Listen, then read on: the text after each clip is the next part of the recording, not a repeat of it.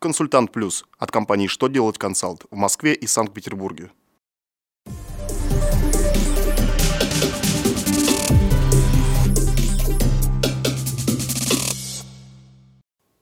Добрый день! Для вас работает служба информации телеканала «Что делать ТВ» в студии Ольга Тихонова.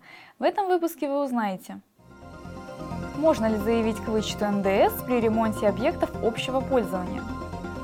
Как предложили регламентировать использование аудиозаписывающих устройств в судебных заседаниях? Какие изменения предложили внести в программу повышения трудовой мобильности?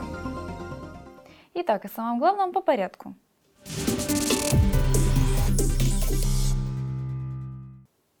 Бизнесмен, строящий цементный завод, столкнулся с тем, что единственная ведущая к будущему заводу дорога была непригодна для движения. Это могло сказаться на поставках товара, поэтому он инвестировал в ремонт дороги. После того, как бизнесмен оплатил работу подрядчиков, он включил НДС с оплаченных работ в состав вычетов, руководствуясь нормами налогового законодательства. Налоговики посчитали, что такой вычет не является обоснованным, так как, по их мнению, оплаченные ремонтные работы не использовались в облагаемой НДС деятельности.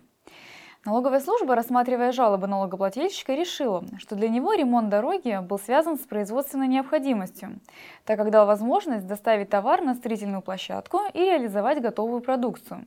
В итоге ведомство пришло к выводу, что вычет был обоснован.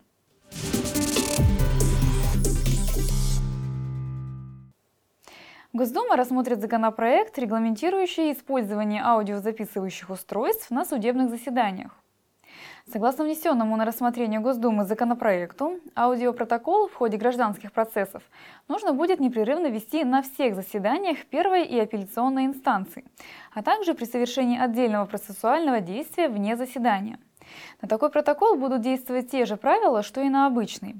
В частности, с ним можно будет ознакомиться и подать свои замечания по нему до истечения пяти дней с подписания.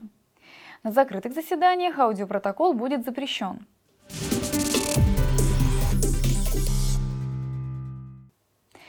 Госдума рассмотрит поправки в программу повышения трудовой мобильности, благодаря которым она станет более заманчивой для работодателей. Работодатели, участвующие в программах повышения трудовой мобильности, получают финансирование, чтобы привлекать специалистов в регионы – по проекту минимальный срок трудового договора по такой программе должен сократиться с трех лет до двух, а также исчезнет запрет на сокращение во время получения финансовой поддержки. Чтобы участвовать в программе повышения трудовой мобильности, у работодателей не должно быть задолженности по взносам. При этом во время выдачи сертификата этого проверять не будут. Подобные проверки планируется проводить раз в год. Желающим присоединиться к программе нужно заключить с уполномоченным региональным органом соглашение и получить соответствующий сертификат.